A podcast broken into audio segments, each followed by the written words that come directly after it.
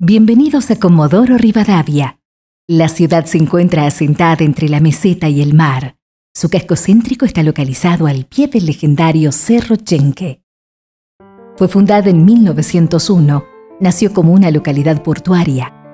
En 1907, el Estado argentino, mediante su pozo número 2, halló petróleo por primera vez, por lo que es conocida como la capital nacional del petróleo.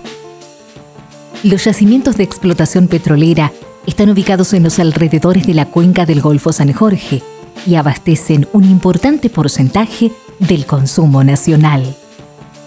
En el año 2012, el Senado de la Nación la declaró Capital Nacional de las Colectividades Extranjeras en reconocimiento a todos los inmigrantes que con esfuerzo, sacrificio y trabajo han favorecido su desarrollo.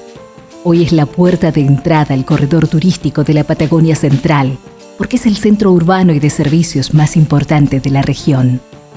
Su industria metalúrgica ostenta alta calidad procedente de su tradición petrolera.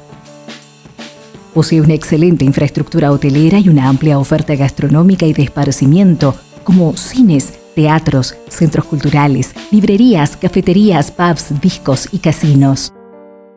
Además cuenta con un predio ferial para eventos de gran envergadura. Comodoro tiene el puerto más completo de la Patagonia, ubicado en el extremo de la Punta Borja, lo cual potencia la oferta de servicios de transferencia de carga con el corredor bioceánico. La ciudad cuenta con el Aeropuerto Internacional General Mosconi.